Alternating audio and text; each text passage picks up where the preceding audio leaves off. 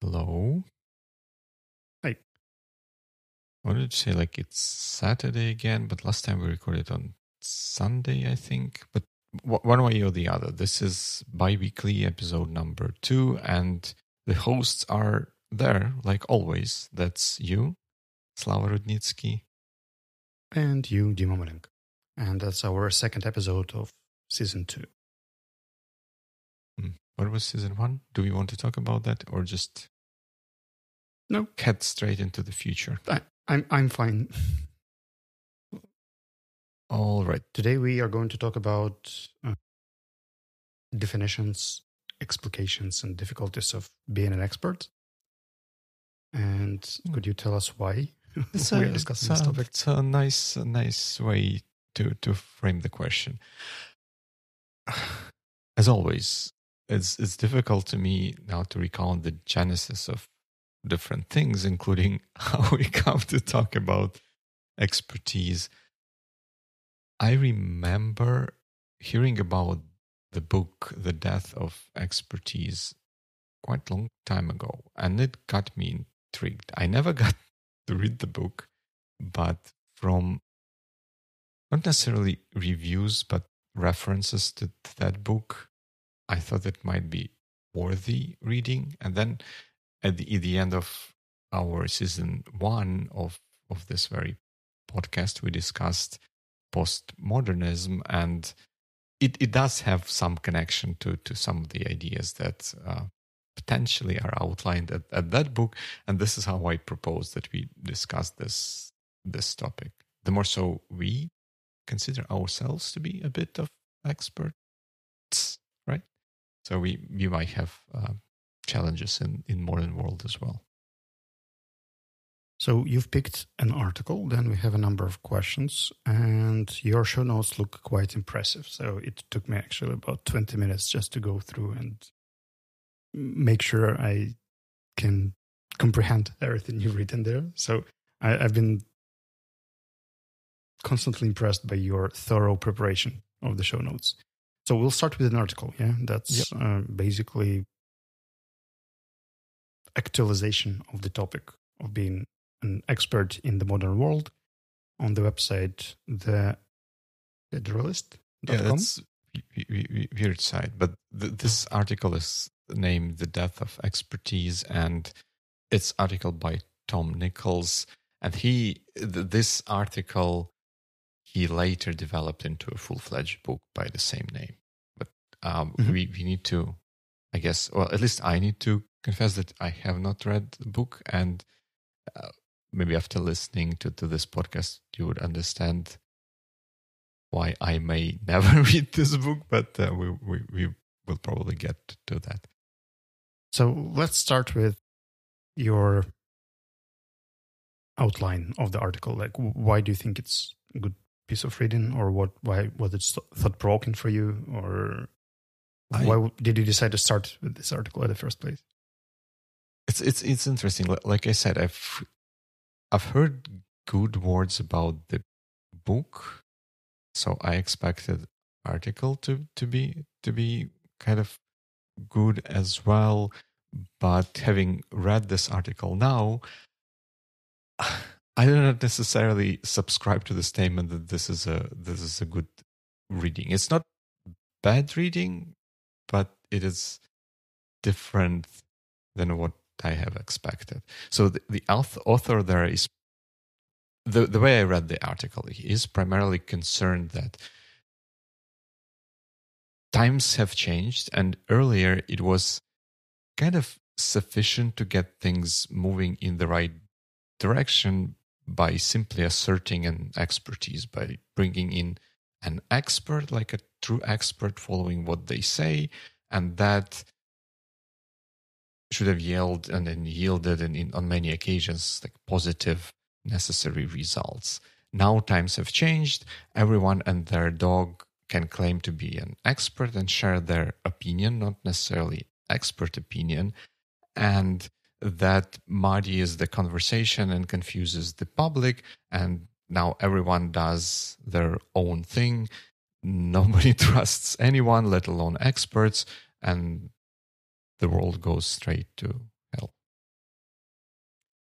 well the way i understood this article then there is challenge uh, that people tend to share their experience about something and unlike let's say older times yeah when there used to be fewer publications fewer mm-hmm. journals fewer books published on a specific domain there are many alternative opinions these days on things especially when it comes not to some hard science but psychology for instance like you can basically find the research proving pretty much anything if you google deep enough into researchgate yeah that's right and this article to me sounds like a concern that people tend to mix up expert opinions and just experience descriptions of people. And it's really hard to distinguish since people who share their experiences are getting more and more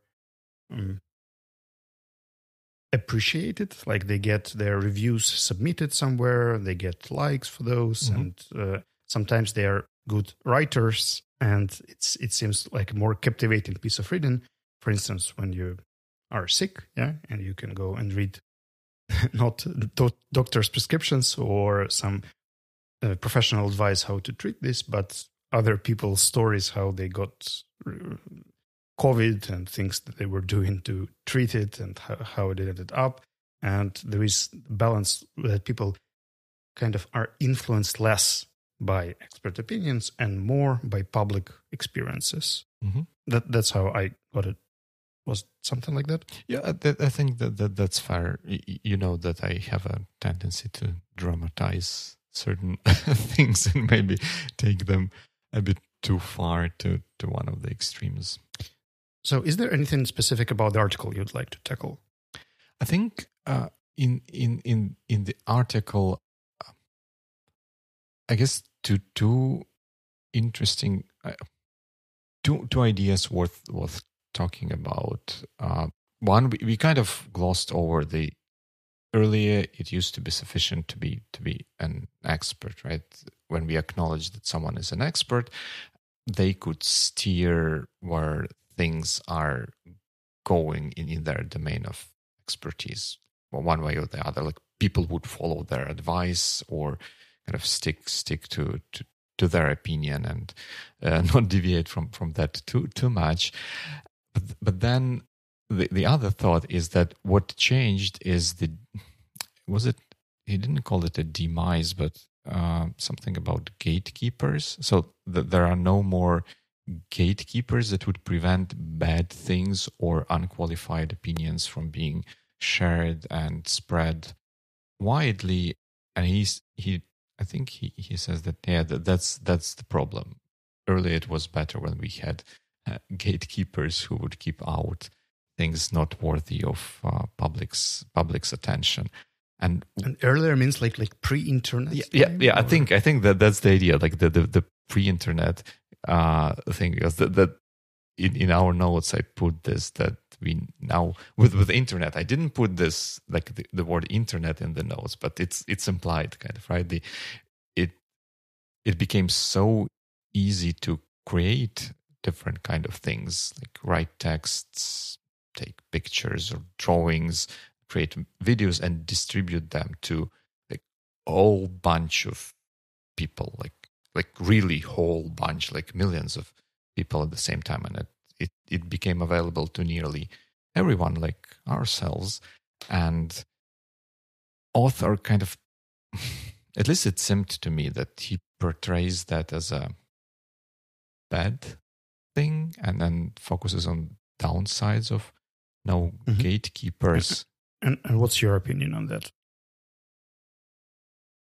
I think I, I think that's that's good good question. I, I think there are two uh, two dimensions in this for me. One is that yes, it may create some complications, but I think it was inevitable that things will go this way. Whole our whole history of our civilization shows that things that used to be difficult, costly,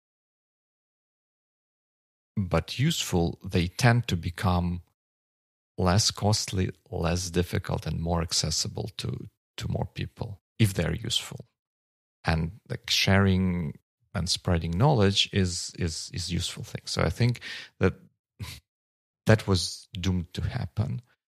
But then and then on, on the other hand, we cannot discard the positive things of of, of that trend because it made it possible for people to be heard, for, for more people to be heard, and not to be kind of constrained by those old school gate, gatekeepers who would not uh, let new ideas take roots, uh, new good ideas. of course, that applies to all kinds of ideas, including bad ideas. But I think there are definitely positive sides to it and the inevitability of society moving in this direction is something we need to, to deal with instead of like feeling too nostalgic about those old times. I don't really see an issue here.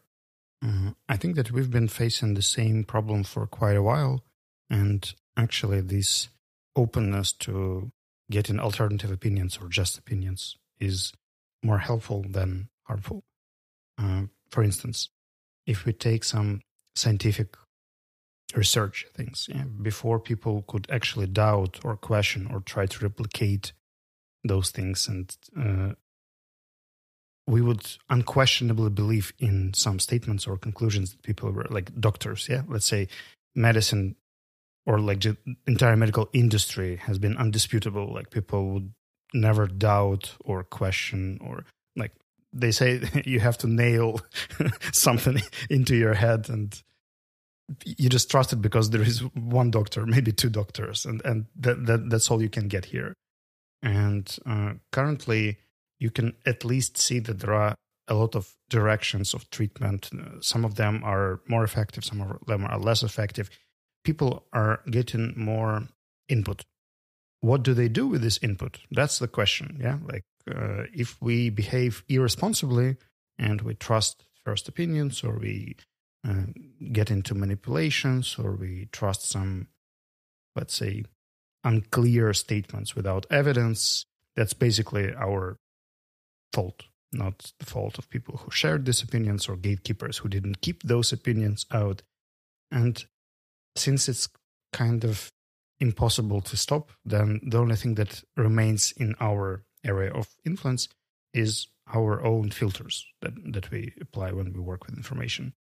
So I think that this overflow or overload of uh, points of view is helpful because we learn how to prioritize, how to get the gist, the, the general idea, how to see evidence and backups of things, uh, it's painful pro- process of learning because of course it was kind of easier yeah just to have one encyclopedia where all the truth in the world has been stored. And as the world is getting more complex it's kind of harder. But i think the trend overall is healthy and uh, in the long run the experts and good evidence-based research materials conclusions opinions will still be there yep yeah that's a great, great, great thought. I, I totally agree with that. That really it was kind of maybe sort of easier because there was just one, like either one person that you had, well, you had no other choice choice but trust them and do what they uh, say, or like institutions or something like that. Like be, before the Enlightenment, that people had to trust. Well, not they had had to. They they had no no other choice rather than trusting church and do what church says because there was nobody else saying what to do or, or trying to to to to to, to spread other ideas then it all it all changed then it, it's changing changing once again it's just it's becoming to a certain extent more difficult so that you have to have your own opinion kind of maybe not opinion or but judgment and also accept responsibilities for the consequences of that judgment. So if you trust that person or that opinion versus other opinion you are the one who lived to with with, the with the consequences of that. But yeah yeah. Was it different in the old good times? I think You just author? Never had a choice. Yep. Yeah and and it's it's it's tricky right? So if if you don't have a choice and the default thing is kind of correct or right for you or beneficial for you then then this is a maximum efficiency that can be there. You don't waste time making a choice. The thing you're given is the best thing there is. Like everyone is kind of happy. But then if if that one thing that you're given is not the right thing, then it all kind of breaks uh, really badly. I think. All right, I, believe we are pretty much done with the article. Could you please define what you understand by an expert? I don't, I don't, I don't know. Like, um, I guess my widest definition of of an expert would be a person that knows something, preferably as much as possible about a particular area or topic, such that this knowledge can make practical difference when applied. Yeah, Oxford languages pretty much agree with you. They, uh, according to this dictionary, an expert is a person who is very knowledgeable about or skillful in a particular area. So either knowledgeable or experienced. In this case, yes. If you take this sort of definition, then my writing instructor was an expert because one was skillful. All right, so then that brings us to a question how would you define who an expert is? Mm. I have a feeling that the term very knowledgeable is really vague because how do we understand a person is very knowledgeable or not very knowledgeable? When it comes to some practical things, let's say engineering, mm, if a person knows a lot, doesn't mean the person is actually useful or helpful or can do something for your project or for your uh, team. I've talked to a number of experts who estimated my project starting from 15k and like up to 50k. Uh, when initially, when we started working on it, it cost us 7k, so twice less than the most optimistic estimate by experts. So being knowledgeable and having some practical experience in doing things can be different. That's why if we just take the definition of being knowledgeable, then I don't always take this expert advice uh, for granted.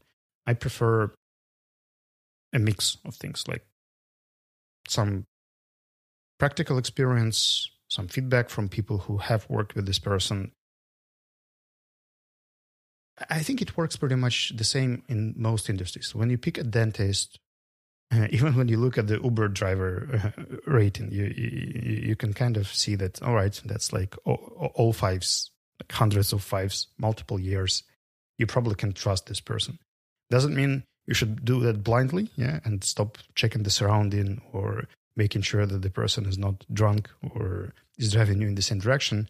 No, you're still responsible for your life and for your choices. But it's some premises eh, that you could uh, use to to make your judgment, to make your call. So, I don't think that I put as much value in the word expert if it comes to knowledge.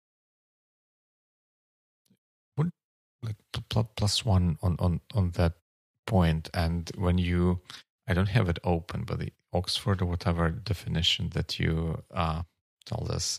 when it i think to, to me that that's missing one important bit which i I think I added to my definition, which was like knowledge or experience that can make practical difference.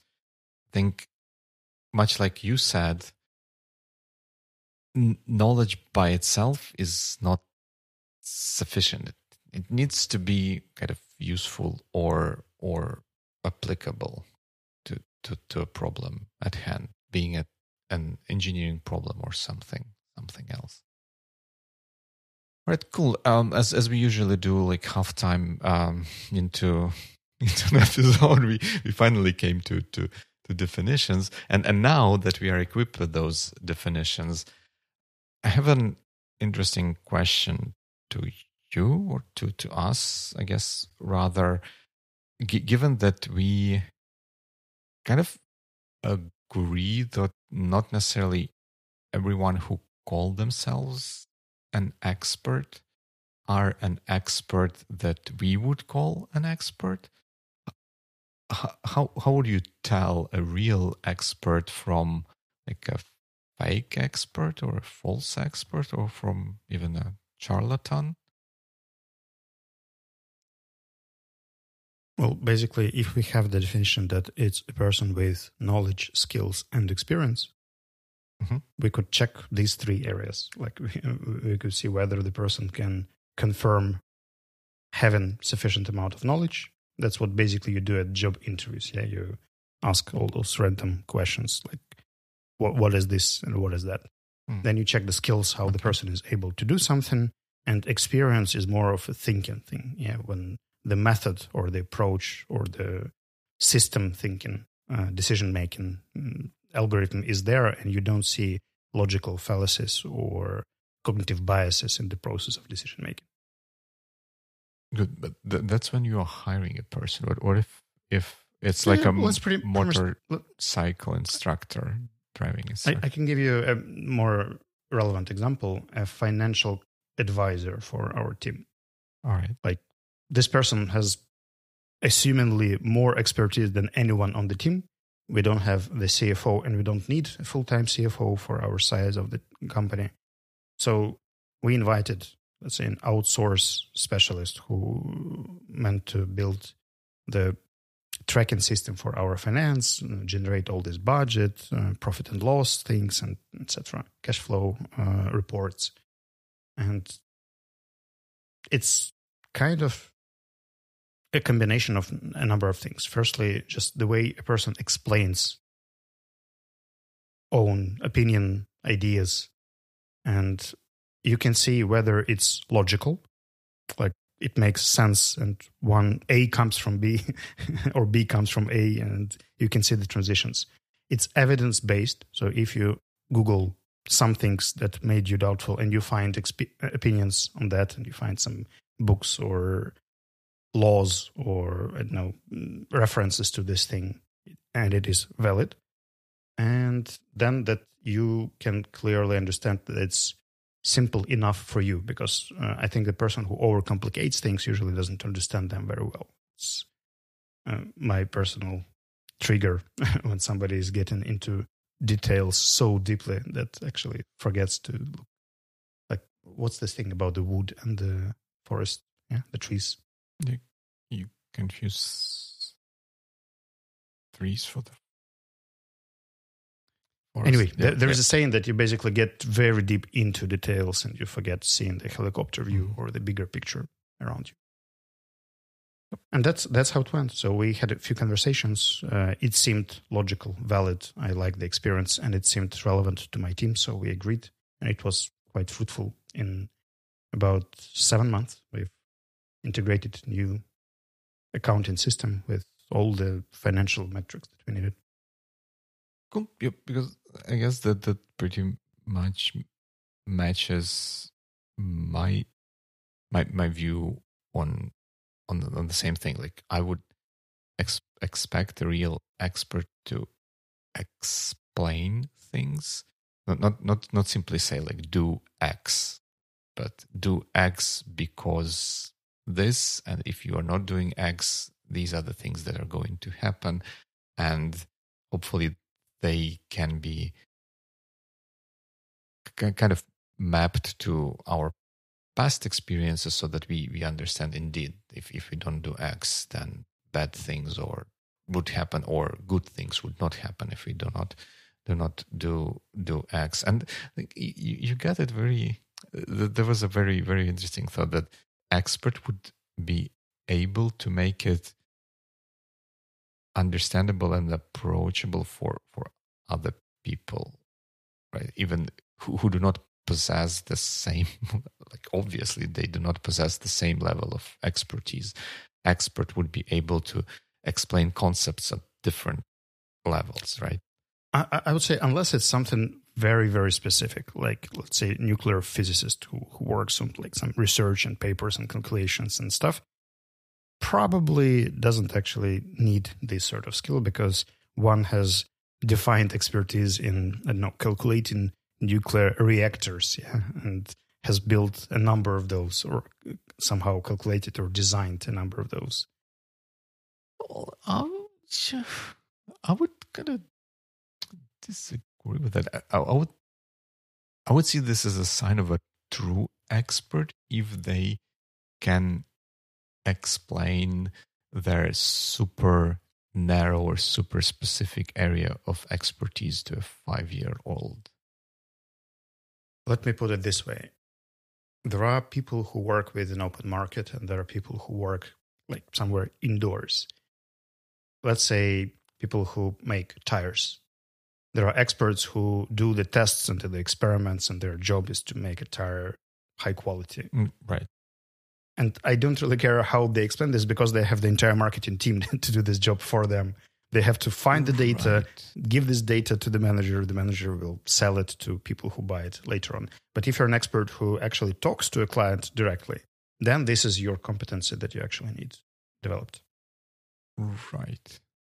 Well, it's it's it's interesting, right? We we the, there we we have different different areas of expertise, kind of interacting with with one another. The expertise, like hard expertise in the like area like uh, tire making or something, and then the expertise in communicating stuff to to to wider audience. But yeah, I guess that that that that makes sense. Uh, that that makes sense. One, one can be a true, like, real, honest to God expert, even they maybe cannot explain this too well to to non-experts, but maybe other experts can see, like, whoa, this person is bright because they know so much and see connections. So even in the medical uh, industry, which we mentioned previously, like there are doctors who actually work with patients directly, mm-hmm. and for them this skill is essential. Like this is right. actually like half of their job is explaining things that they see. And then there are people who work in clinical trials, like they work with data, uh, multiple you know, hundreds and thousands of samples. They have to put those together, organize experiments, mm-hmm. and r- run this research in a evidence based way. And th- that's that's their main expertise. And then they give this you know, charts or excels to people, and these people can draw their conclusions. Yep, that, that that's fair enough. I, I, I almost see my, myself in this description because even though I think I can explain things to, to people, I, I'd rather spend time kind of digging deep, deeper into stuff. But um, let's look at the opposite uh, thing to, to that. So we, we just discussed how to confirm that the person we are talking to is an expert. Uh, like, what would be the for you at least the, the telltale signs of a person not being an expert when they claim claim they are? Oh, pretty much when they claim they are they probably are not. Uh, right.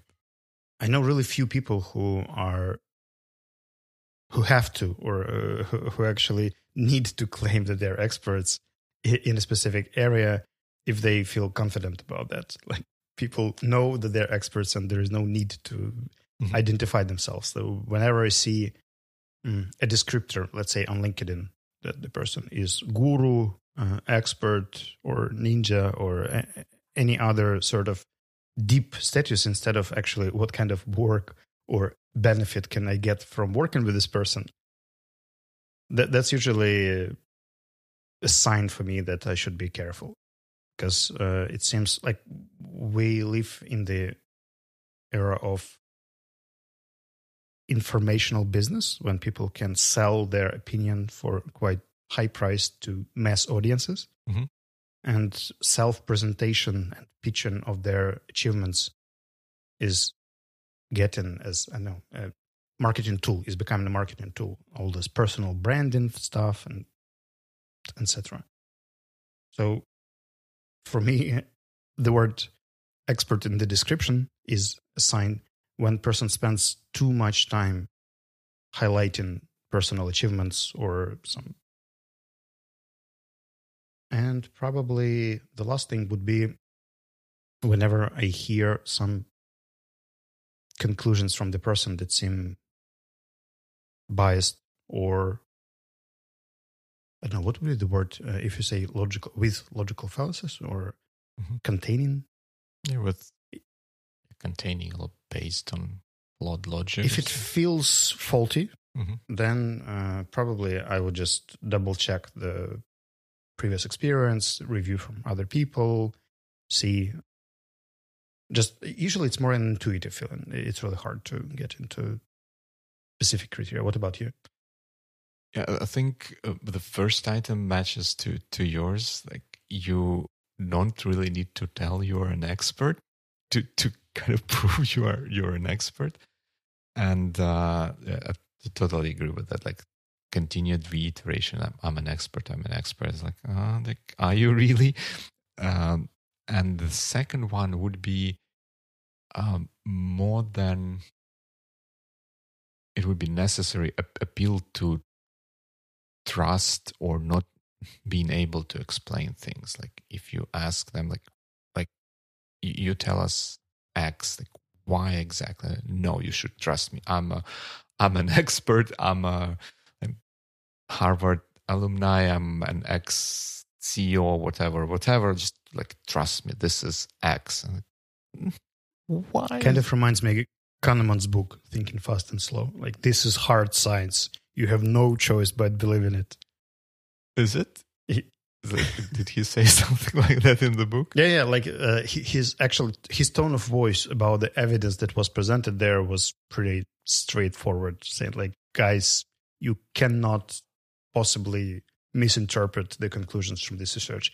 And then they tried to replicate the research, and it didn't work out. yeah that's that that that's but but that that would also be a kind of a tell telltale um sign for for me when they no just just trust me trust me on this one. And and that that kind of brings me to to the next question like when when people throw around their regalia and stuff uh, we we often well we sometimes refer to this as an appeal to authority and we kind of see it as a bit of a logical fallacy in in argumentation. Like how would you draw a line between like being an expert and knowing something like and and then for example referring to another known expert in the field uh, versus just uh, appeal to authority without some any substance behind it? You know, I think appeal to authority is quite the cultural thing that we sometimes forget about because there is certain trust to institutions in different areas, yeah, or in different nations. Right. Like some people trust governments. Scandinavian countries are a good example here. Right. Like if the government asks them to stay indoors because it's pandemic, they stay. Mm-hmm. they, they don't need the restrictions and regulations and all the watchdogs like to to control the the thing. But if it comes to I don't know something more casual, let's say I was having breakfast with my husband group mates today, and one of them asked whether anyone can recommend a massage therapist. Mhm. And people say, "Oh, this guy is quite nice. I, I like the way he works. He seems like an expert to me." And we give our opinions on what what kind of good cases or examples Mhm. we've had with a number of things. Doesn't mean they're experts in their massage and therapy. I don't know, but uh, we can link our personal experience and case to person and recommend one. I'm not sure I actually answered your question. No, that, that, that, that makes makes makes a lot, a lot of sense. To, to, to me, that that would also be like similar to telling the difference between an expert and let's say a fake expert. I would expect the expert to be able to kind of dive a bit deeper and at least make an effort or attempt to explain thing rather than saying, no, Einstein said that. Yeah, or, all right, like Einstein had reasons to say that. Like, do you know why he said that? And then stuff, stuff like this. So, like this, just throwing a weight behind something without real substance would be appeal to authority, at least to me, and it would be more of a negative thing. But it doesn't always uh, mean a negative thing. It's just maybe maybe like proper thing, like a reference to to another. One expert. more thing to add here, we we could also, I think it's just my experience or my cases, but when a person blindly believes into in one approach mm. or mm-hmm. method and rejects the alternatives, that's usually a red flag for me. Like, uh, I think that at least you should be able to consider and explain things, but not just reject or be triggered by uh, right. some alternative yeah, approaches. Yeah, totally. Zeal tree is like is a, would be a sign. The person maybe claims that they're an expert, but they're not. And I think that, that there is a that there is a bit of a con- contradiction in, in that. Right? We we would, in general, it may be accepted or viewed as when we come to experts we want answers from them and hopefully like desirably like definitive answers like do this it's the best way. And more often than not it seems to me that when you come to a real expert they would say like uh, you know what? It depends. And then they would list like in these circumstances this works. In these other circumstances this works.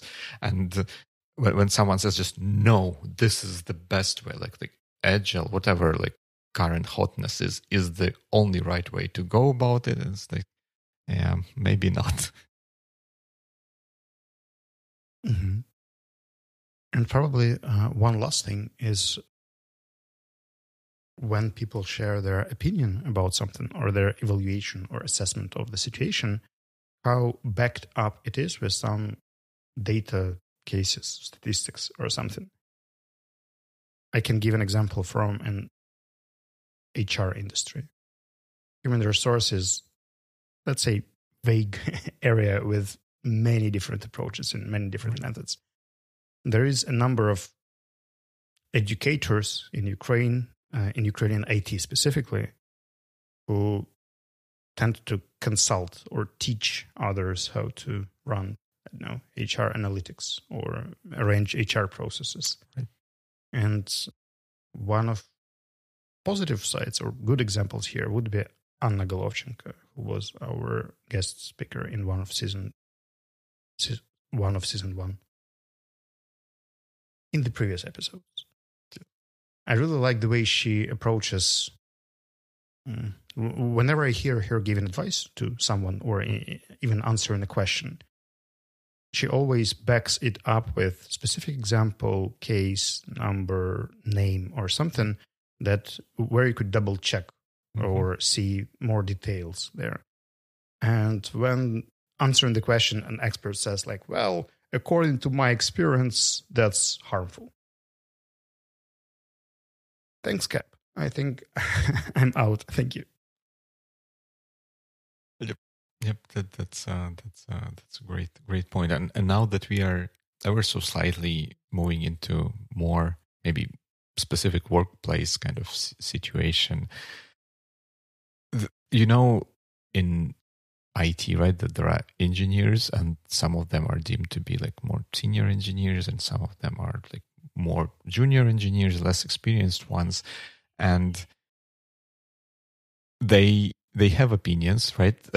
both of them, both of both kinds of engineers can have uh, have uh, opinions, and naturally you would think that more senior engineers are more experty, right? And their opinion is more of an expert opinion worth kind of listening to, but really, it does not always happen that way. And then, and, and maybe we can spend a couple of minutes talking talking about that. And when you were skeptical about about listening to expert opinions from uh, senior engineers, why why exactly was that? Mm, I don't know. Uh, we are actually bringing in a new item here, an expert opinion. Right. Uh, how is expert opinion different from an opinion? Uh, I guess then that it's coming from an expert. Well, uh, but if it's just an opinion, it's still an opinion. So, uh, mm. just an example that I mentioned previously with Anna, yeah, right. Uh, she gives her opinion plus some reference points or data or statistics or cases. Okay. If it's just opinion of Anna versus opinion of I don't know Bob, then I can't actually distinguish. Hmm. That that that that's uh, that that is interesting. Let's dive deep into that because uh, I very often run in, into situations where I'm being a, a bit of a senior senior engineer. I provide feedback to to others about what they do, how they do do it, and uh, not rarely that includes advice on how to make things better or differently to achieve better results or bet- better outcomes in certain certain dimensions and sometimes it is I wanted to say easy, but that would not be the right word. Sometimes it's practical to um, supply those advice with like real in-depth explanation of how it works. Sometimes it might not be practical because it may take like way either way too much time or like something something else may may get in the way and then it would do, be... do you think we can take an example of code review? Right well yeah. Yeah we can we can we can take an example of code code review. And this could actually go two ways yeah? It could be the requested code review when i feel doubtful about something. Let's say i'm a junior uh, developer. Right. i submit something and then i ask like guys what do you think about that and mm-hmm. then some people who have more experience come and leave their comments and then it's still my call whether I accept those or what do I do sure. with them. Or, yep. Uh, or it could be some sort of obligation. There, there is a protocol where we cannot push something into production before a number of people leave their reviews on right. something. Right. And according to these procedures, I might even be blocked yeah, before I reply to all the things.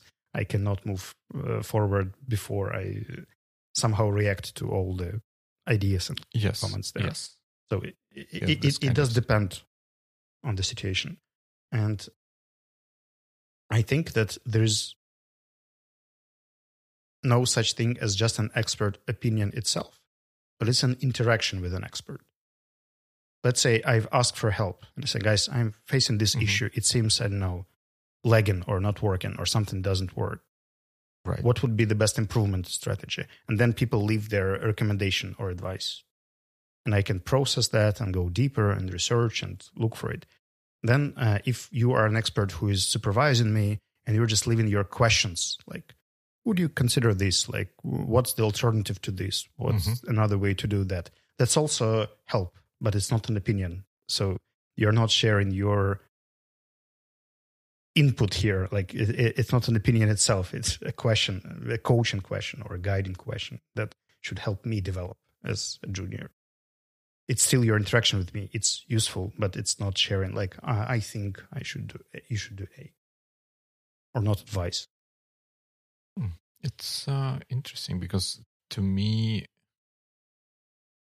both of those would be the same in the same ballpark of being an opinion, but delivered in different ways. If if I didn't want things to be done differently, why would I ask a question? Should, uh, did you consider this kind of situation?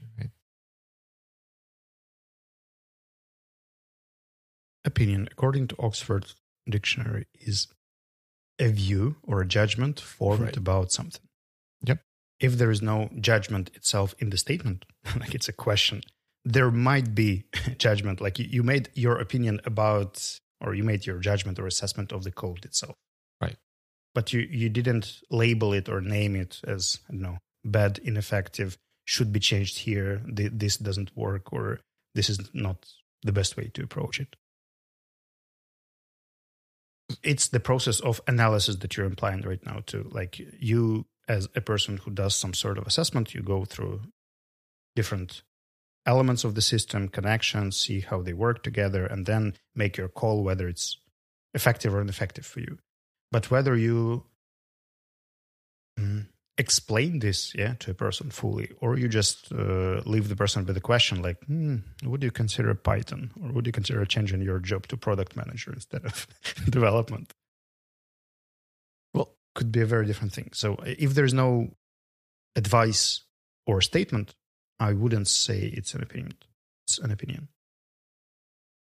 Okay so two, two, two points so that maybe like one would be to um, de- decouple this from from from from a definition of uh, opinion because I guess to me though those are all the same. Like if if I let's say I as an expert weigh in on something, uh, to me that regardless of the specific form it takes is weighing an opinion, right? Because if if I interact with the with um, like PR or something, uh, push push request uh, with the to changes to code, I can react. Oh yeah, let, let, look looks great. Let, let's move on with this, and I can respond with a question, and then guess my responding with a question implies that I did not respond with yes, let's move forward with this, which really kind of means a bit of a judgment and opinion that it's not probably not good enough to be stamped with. Let's move forward. You see i think i might be biased in this regard because for me opinion is either a statement or a recommendation. And there are other forms of influence that you could have as an expert and sharing your opinion because I, I, see some sort of connection here that basically anything an expert says is an expert opinion. And for me, there are different forms. There is an expert discussion, there is an expert analysis, there is an expert advice, there is a question, or, mm-hmm. and this question could be a clarification question, leading question, or th- there are multiple ways you could approach that. So probably I just have more definitions here, and you have some, some something more united, like an input from an expert. Yeah, let's put it yeah, this that, way. That makes sense, I guess. Yeah. So, and I guess in in our notes, I was referring to, to this. Yeah, I, I used word opinion because expert opinion seems to be like a almost an idiom in, in, in the space, but I guess maybe feedback or that kind of like input, as as you said, might be a better word to to denote it. All right. So so then then you're saying that those who deem themselves experts should should follow certain rules on how they deliver their feedback. Feedback is that is there a word? Feedback. Uh, it's a book with feedback. yeah, something something like that. Uh, delivering their feedback to be. Oh, it's kind of, feedback on Facebook. That's that takes it too too too far. So they they have to follow certain uh, rules to, to to to kind of be heard. And what what do you think those those rules are? And uh, or maybe as I put it is in in our notes. If you are an expert, how to be an expert in I don't know how how you would translate this to to English in an ecological way without being too imposing on on other people and hampering their opinion and their their voice and their thoughts and, and creativity. Let me split it into a few points. Firstly, would be probably the demand on your advice, like whether people actually ask you to help or you just see that something is not working well and you come with your feedback without a request from the person who gets this feedback. let's say you see that a manager is making a mistake on the meeting, you could just come after the meeting and share your Mhm. feedback or even invite, say, like, you know, I think I have some feedback about your performance here on the meeting. If you're interested, I may share it with you like uh, at our one to one or Mhm. right now. Okay. Uh, the second thing is the my colleague Anna names it the area of the nearest growth. Uh, you can see that the person is capable of improving in a specific area. You you won't be giving architectural or system design advice to a junior uh, developer. You can see how to do it better in a systematic way, like you know how to design the system better. But this guy is actually working on a specific piece, and the entire approach that he, one could take is not still mm, there to comprehend. It's really hard for the person to grasp the whole idea of your advice. Your advice is not graded, m- must be graded to something that the person can actually deal with. Let me give you an example. If we speak about, you know, coding style, yeah, of course, you know that there is a way better solution somewhere when you see a critical mistake. Right. But you could either help a person fix this mistake right now in this context, or teach this person think differently overall and make decisions differently and operate with frameworks and uh, do all this sort of higher level things. And I see that quite many experts they tend to do that. Like you come to a doctor with a toothache, and one teaches you how to live this life, but not to actually fix this issue. So I would say that when I give feedback to my manager, I should know or, or should be sure that this person is able to handle this feedback. That it doesn't require too much preparation. Mm. Let me give you another example. I've requested the first budget from the team. Like they've never done budgeting before. They bring me this document and I can give them feedback. I know what a very good budget looks like, but to Right. get there, we need a few iterations. And their nearest uh, area of growth is organizing the structure of the document. Like we will come to the visual appearance, to integration with other systems and everything later. Let's start with just organizing the doc so the structure is there. Then put in the sufficient level of details. And it goes step by step. And I think that quite often we don't do that uh, as experts who give recommendation. We can just spill all things we have in mind, and it's not operational. It's really hard to process. No, that's uh, that's uh, that's interesting. I, I I do agree that circling back to to your first point that situations where feedback was requested and situations where one wants to provide feedback to someone without an explicit requests are requests are different and probably should be approached uh, differently.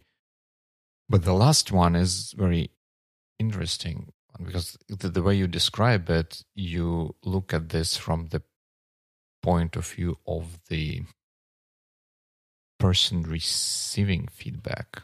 Well, I would be thinking that there are three three elements at play. Uh, the the person receiving feedback, like the naturally, even in, in your model, that there is a person giving feedback. But I also think that there is a third element, which is like the actual, if it's a work setting, like actual deliverable that we are looking at.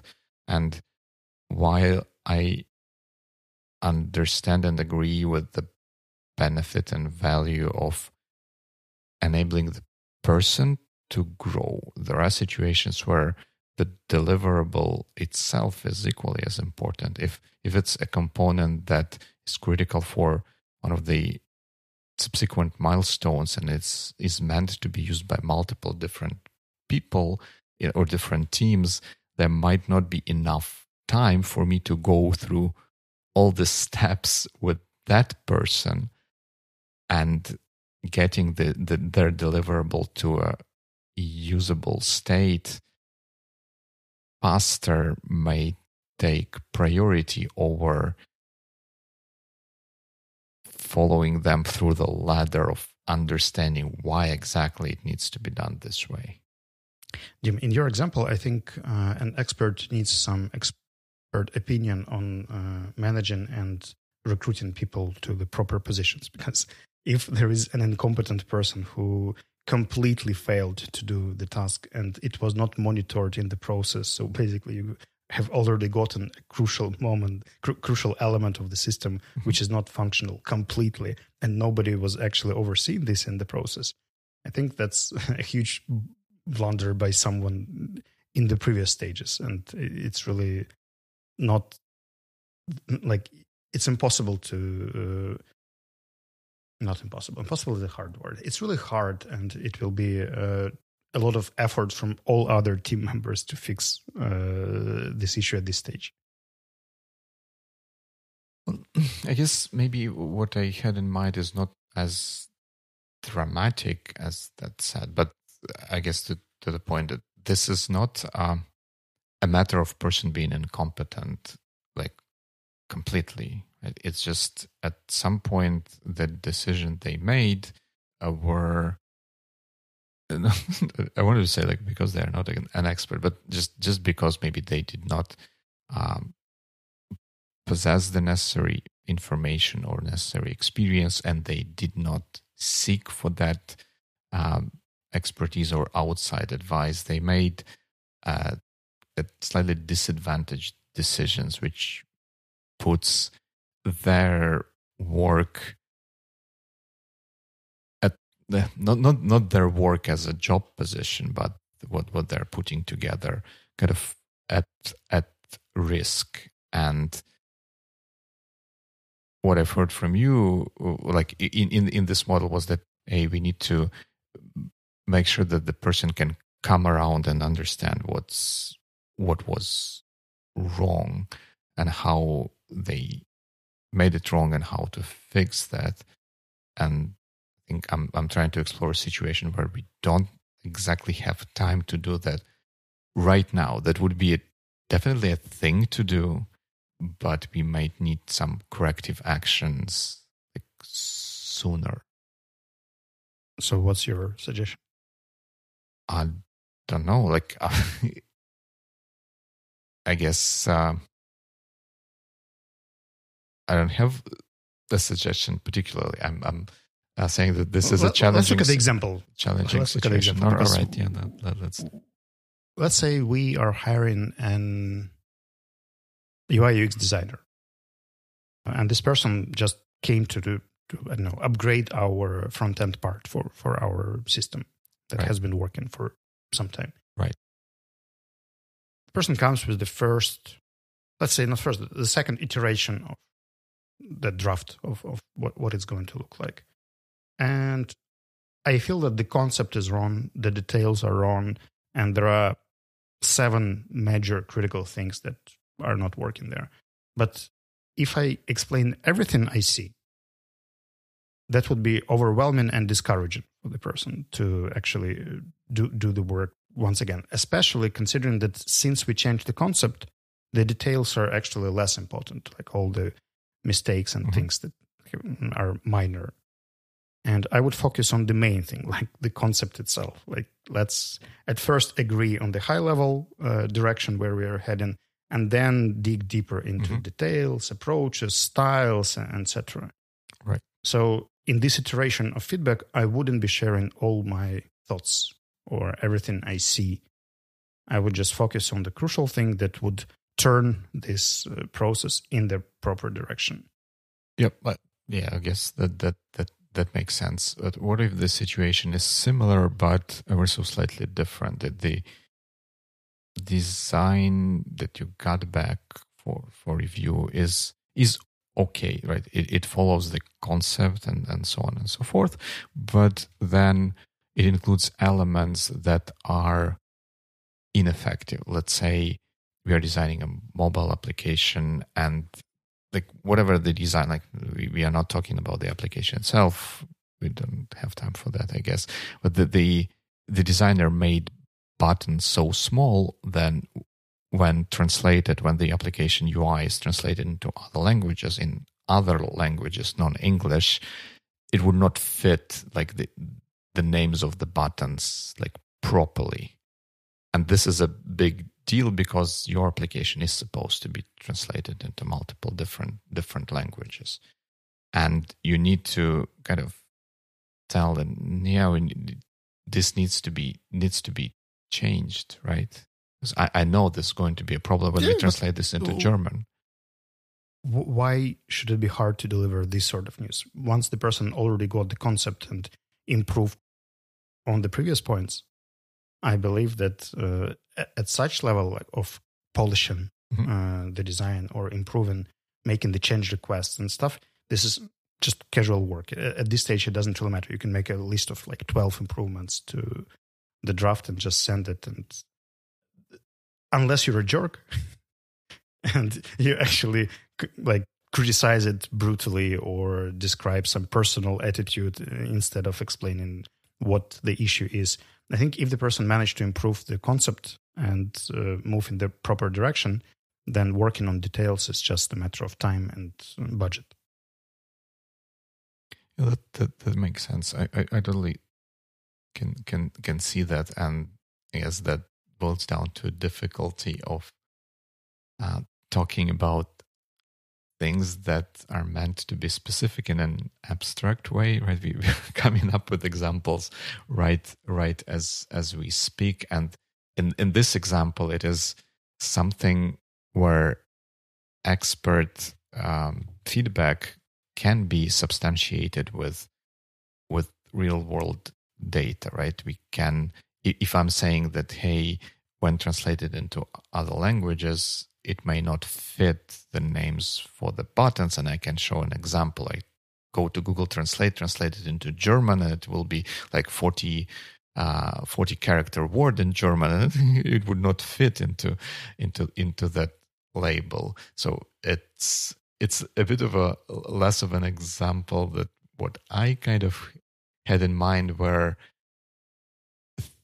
things are not as easy to substantiate with, with real world data and the things that are based more on experts expertise or experience which may not be exactly easy to translate into simple or digestible or even representative examples to persuade that other person to do things differently. Can you think of a case with such challenging situation? Well, I, I can. So that it can be, it, it will be abstract in, in any way. So uh, l- let's imagine that we have, uh, we are building a subsystem or component which check checks rules for the data processed by another component, and we want this system to be extensible. Uh, So we design it in a way where each rule is represented by a class that has a function that checks the rules rule and returns true or false. So it gets the input the same as the other component that does the real work gets and it like does some checks and processing and things here and there and returns true or false whether it's a good data or not not a good data and we roughly now anticipate to have a dozen uh, of, uh, of of said rules but there is a potential that it may go further than that. And in order to be able to deal with them in an easier to digest way we want to have those rules be grouped in different dimensions. Let's say like uh, understandability of the data and we have several and, and for, for the di- dimension we, we define several levels of how understandable the data is. And the idea would be to have like if first three rules are matched that gives us basic understandability. If 2 Mhm. additional rules are matched then it's like advanced understandability. And that like if even more rules match that would be extend like like super advanced mega Mhm. mega un- understandability and there, there might be different ways of how you integrate the those levels with the rules themselves one way Mhm. would be to have each rule store which level of of a dimension it corresponds to. And another way would be to for the rule to be a thing in and of itself, like self-contained something, and then have an external storage which says that for level one, we need rules one, two, and three. So that rules in this in this model do not know about the levels, but the level calculator knows about the rules. Arguably, in the long run, that latter method is better because it has fewer dependencies between arguably arguably Okay. right Mhm. uh, but functionally they are roughly the same uh, and the, the benefit to the second method is that in the long longer run it's scalable. it's it's more it's it's it potentially more more scalable so and when when someone comes with I'm trying to find a person here. and and and and then uh, someone comes and implements this thing using the first approach where they lump together rules themselves and the levels. And as we discussed that in the like it's functionally does what it's supposed what what is supposed to do. But in the long run it has drawbacks.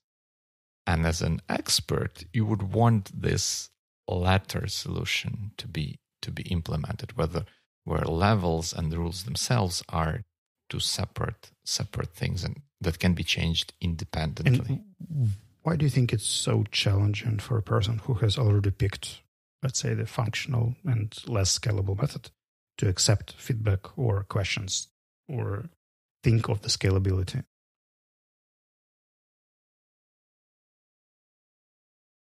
i don't know Yeah, The- because you you were building up no this the- case. i mean but, but here here here it is like their opinion versus experts experts uh opinion they say like this is why good it enough Versus, sorry uh, why is it versus? Can you give me the case like uh, people defend this position or who, who's making the call here? Uh, can can we use some I don't know a developer and and team lead or all right so so like the yeah the developer implemented the first um the first method and then the Mhm. team lead in in the review says that yeah i'd rather us have the second uh, approach to implement this Mhm. and then the developer rejects this. yeah, says yeah, no, the- no, the that, that, that works yeah, fine. yeah, th- this is this is fine we don't really need it or i feel like Mhm. like from some other people like product designer or something some someone else I heard like yeah this is what what's required we don't need Uh, this like separate separation no no one is talking about separation of those two concepts You know, I, I would actually refer here another podcast, Soft Skills Engineering. Uh, a few episodes ago, they had the opposite issue. How can a developer deal with all this expert advice, especially when it's not actually related to the functionality of this specific build? Like, quite often, experts are people who think in the long run and sometimes longer than it's actually needed. And when you have to, before you can actually get something into uh, the production, you have to dis- discuss so many questions about the architecture, scalability, high loads, and other aspects of uh, development that are not actually related to this specific feature today. So, if you think it's critical, yeah, how do you communicate that scalability is of high priority and it should be included at this stage here? Like, was it? Was there some kind of planning session before this well, let's suppose like, was chosen. what, what, what if there were not So let's say just this person was working in the autonomous uh, team, yeah, like just making their calls, and then someone is just asked to review the decisions and methods. right yeah something like that Mm -hmm. Then maybe if, if if they agreed that for now they don't care about scalability and it's not their priority because they had I don't know a different one. I don't know the pace. It was needed fast, and it was the faster decision, and all people on the team agreed it was a better call.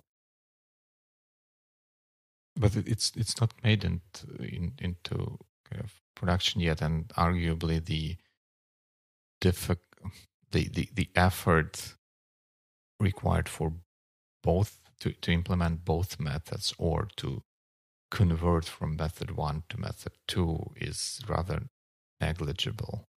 Mm-hmm. But it gets it, it it gives us some tangible, albeit longer term benefits to, to it. Right. So th- this so, is like truly like an expert thing. Like the person with more experience in the field kind of knows something which can prevent bad things from happening in the future how they if they actually happen at all. It's like uh, saying that let me give you a teaching example from my team. Like if we have an expert educator who is looking at uh, a junior teacher and this junior teacher is doing some decent work like the students are happy they're taking progress things are working fine but this teacher is building too friendly relationship there. Like he's losing this edge between being professional and being friendly and these expert methodologists can warn about the potential mm-hmm. consequences of this uh, behavior yeah? Right.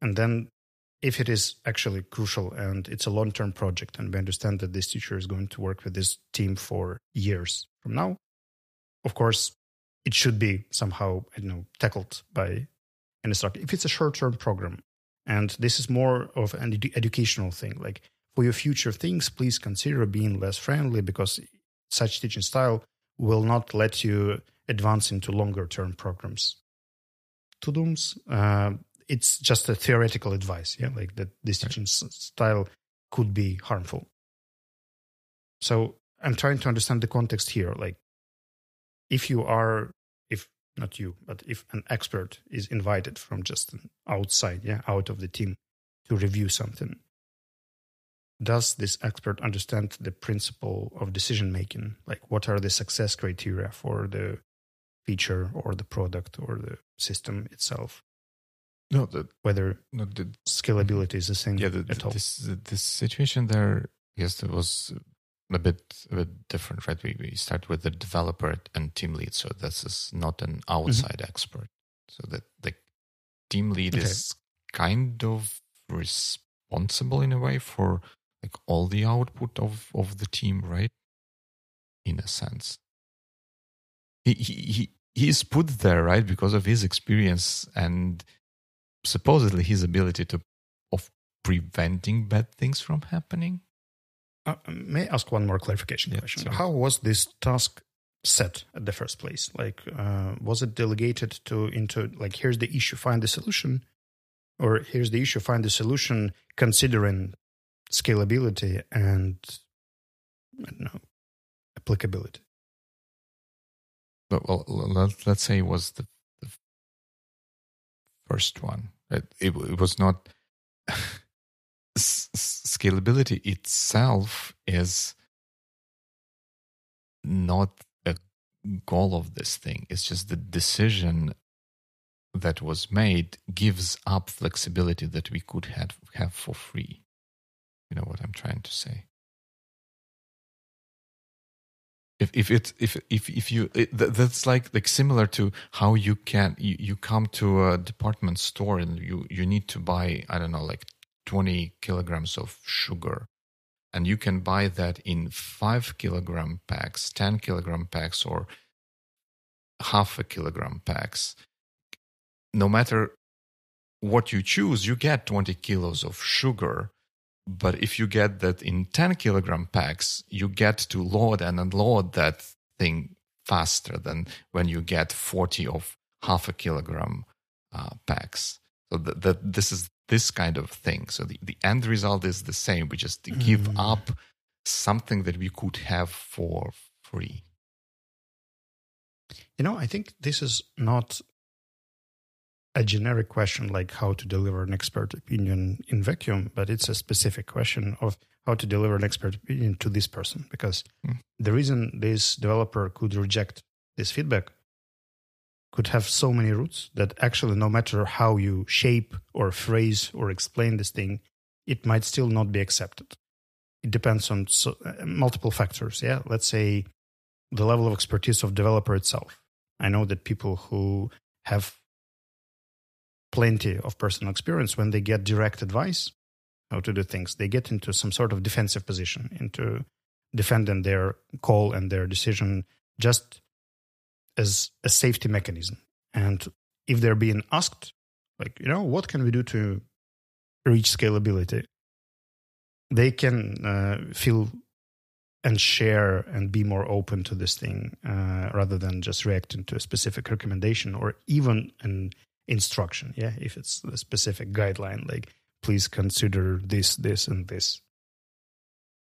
Plus, we could also think that like what's the relationship between people who set the tasks people who check the tasks there are so many factors here it's really hard to yeah, I, I, fix an issue without understanding the full context i i agree to to an extent I, indeed in every situation there are so many factors that influence what's going on and the, the outcomes.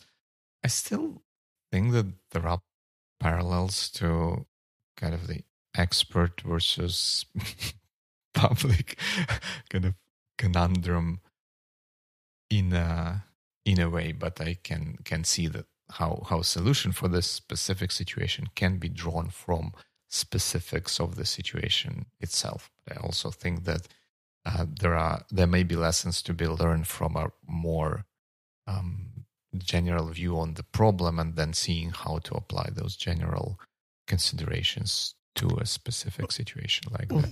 We should also keep in mind whether this developer actually considers the team lead as an expert and knows about the expertise of this person enough to trust the opinion. But yeah, but that's what I guess makes it interesting or um, kind of not not not straightforward, right? That that's almost the same as like I'm I'm from McKinsey. You need to to listen to to what I'm saying about how you should do sales. I'm from McKinsey. That's an appeal to authority. That's yeah, but I, am a I'm a I'm a, I'm a team lead on this team is as much of an appeal to authority to me. It is, but th- that's not what I meant. I didn't mean uh, the developer doesn't know the position uh, of the person. Right. When we meant when we defined expertise, we meant the experience with specific practical ways to improve something and whether the person had such previous experience before or it's just theoretical knowledge and the developer might not be just familiar with like who he is talking to let's put it this way would you take driving advice from me if you explain it yes why not yeah, because like we are pretty much in the similar uh, situations here. Would I take riding motorcycle advice from you? Probably. Not. I don't know whether you have relevant experience or not right. in terms of recommending something to me. And when I do my, I know, riding, and I get recommendation from a person who might be, I don't know, having superior position, being a better car driver than me, right. doing some other multiple things, but I don't always see the reasons why I should follow this advice. Why, it, whether it's well explained, whether it's delivered in time, whether I actually need this advice. Maybe I'm fine with my writing and it doesn't actually um, impact anyone except me. Yeah, it's just my thing and my my issue, my security, my passion and I, I do it for a number of reasons that are not clear to an expert who recommends, well, actually, white helmets are much safer than the black helmets, you know, according to very scientifically proved and experienced way.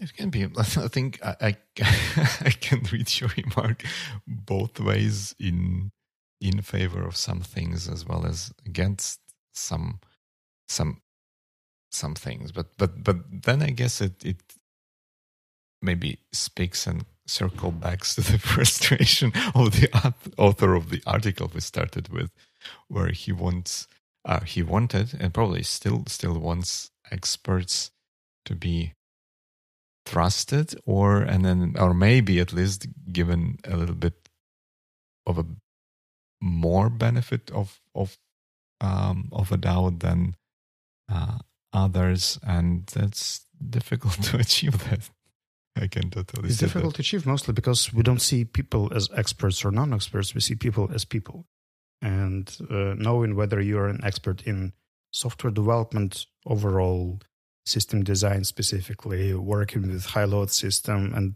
more and more, more more specifically to a specific area. Plus the way experts deliver their advice let's say it's jerkish yeah? Like no matter how useful it is if somebody is being a jerk to me even in a useful way my uh, ego can take i don't know five attempts ten attempts. It, it depends on my personal motivation to learn and to improve versus my acceptance or like my boundaries personal boundaries mm-hmm. here i think it should probably also depend not on only it definitely motivation to to improve and be be open to kind of other other opinions is an important factor but it's also to me a motivation to produce the best possible result must also play play a role. If I, I think of myself as a person being rather receptive to to feedback, and sometimes it can be hurtful because when when the feedback is such that my ideas or my uh, opinion was not correct or was not the best one given best given circumstances and the the salvation i give to myself that it is that yeah we, we get to arrive to a better result when i accept uh, um, others' opinion or suggestions or feedback. Mm-hmm. So, well, I, I'm really curious now how you will digest the style of the author of the book that we are going to read for the next book club or listen at Audible, Oren Klaff, because I think that he actually has a tendency of appealing to authority in many of the chapters. And as you go through chapter one, I'm sure you'll be triggered by a number of things about expertise there. Mm. That that that would be interesting. But I guess I'm I'm kind of uh, going to be a bit of a, a bit immune to that thing in books because I kind of came to accept that this is how people do things uh, to to appeal or catch attention of general public and I just gloss over them mostly I think but let's see let's see it would be I imagine it would be an interesting read so, spoiler alert, the next episode is going to be a book club. And in case you're interested, you might read a review or an article about the book by Oren Klaff, Pitch Anything. All right. So, you pitched this book to me, and we are reading and discussing it next time. So, good weeks. Right. Yeah. Good weeks.